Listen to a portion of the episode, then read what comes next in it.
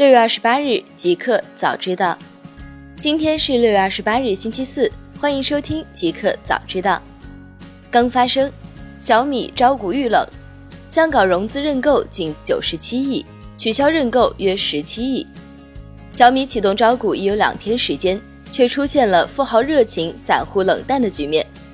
据香港经济日报统计，目前十四券商对此宗 IPO 累计融资认购九十七亿港元，相当于超额认购三点零六倍，而市场普遍预期最终超额认购五至十倍，动资约两百四十亿港元。在六月二十五日启动公开招股首日，小米获得四十五点五二亿港元孖展认购，在港公开发售融资额二十三点九八亿港元，超额仅约零点九倍。为自去年九月新经济新股热潮以来招股首日反应最冷淡的一只新股，更有港媒称小米新股认购出现抽飞及取消认购现象。香港日报称，时富金融及辉利被投资者抽飞约十七亿港元。映客 IPO 募资十三亿至十八亿港元，最高估值一百零五亿港元。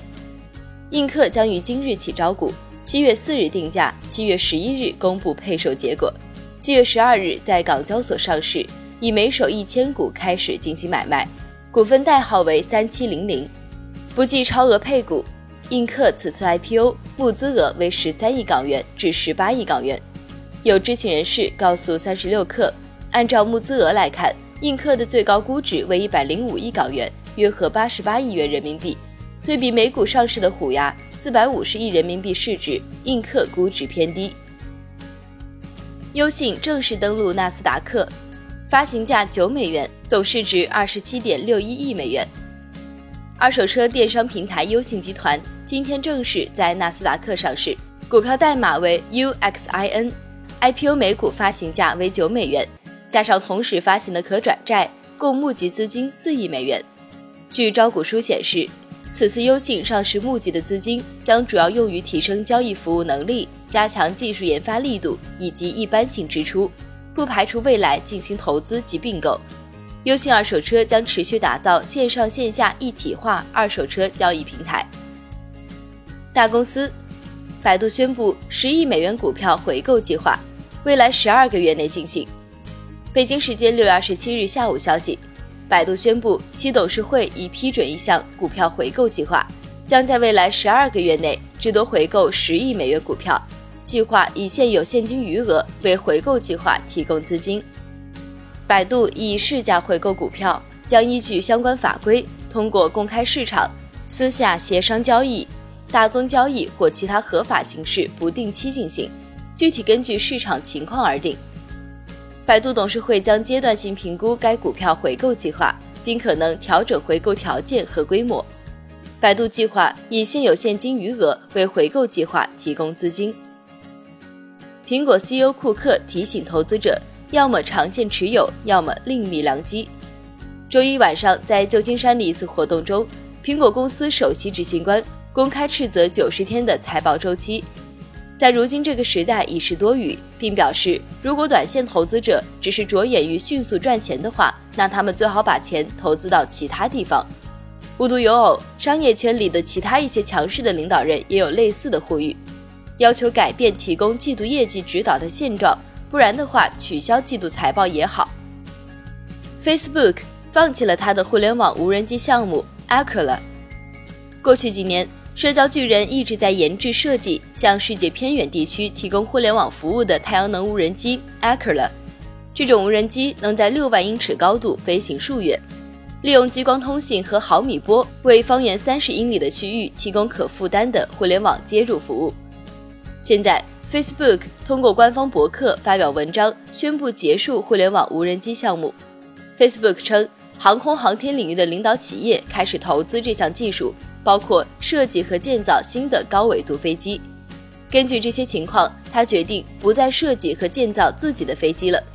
他将关闭位于 Bridgewater 的设施，但表示会继续与行业合作伙伴如空客合作。互联网，Facebook 招聘地图专家，帮助改善偏远地区互联网服务。据 CNBC 报道，招聘信息显示，Facebook。一直在为其 Maps 团队招聘编辑和质量分析师，职责是帮助改善偏远地区互联网接入服务，发现需要灾难救援的地区。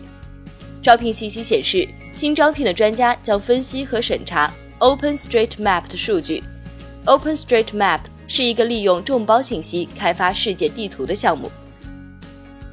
纳斯达克报告，只有百分之五的 IT 供应商部署了区块链。纳斯达克报告显示，股票市场和交易所的 IT 供应商现在还处于探索分布式账本技术的初期阶段。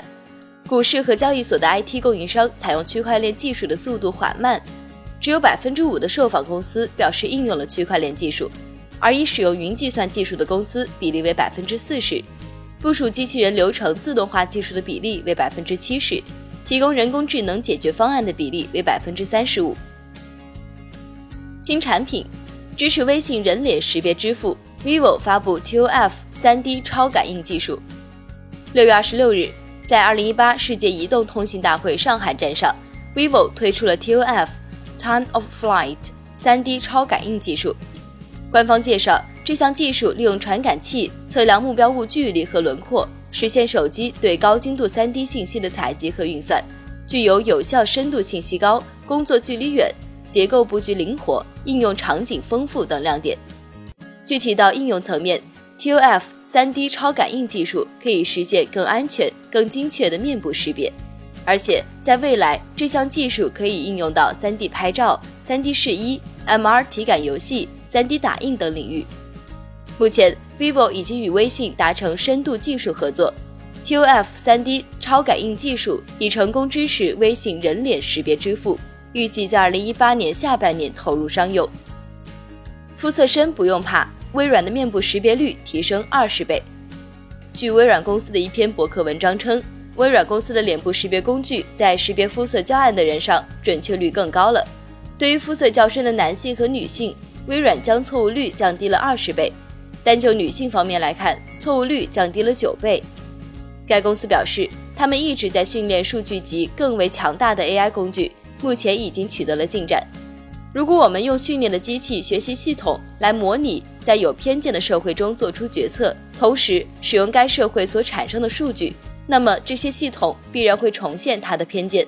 微软高级研究员汉娜瓦拉赫在博客文章中说：“即刻出行，恒大 FF 九一完全满足全面量产条件，广州生产基地首期年产能十万台。”针对 FF 量产的问题，恒大方面回应三十六氪称，在美经过一年的完整道路测试，已经取得全面系统的测试数据，FF 九一完全满足了全面量产的条件。FF 汉服的工厂现已全面开展大型生产线设备调试工作，计划二零一八年年底完成整体量产准备。FF 广州南沙研发生产基地二零一九年底到二零二零年初实现投产。首期计划年产能十万台。Uber 在伦敦重新获得营业许可，但期限缩短为十五个月。伦敦交通局去年九月拒绝为 Uber 提供新一期五年的经营许可证，理由是他在报告严重刑事犯罪和司机背景调查方面存在缺陷。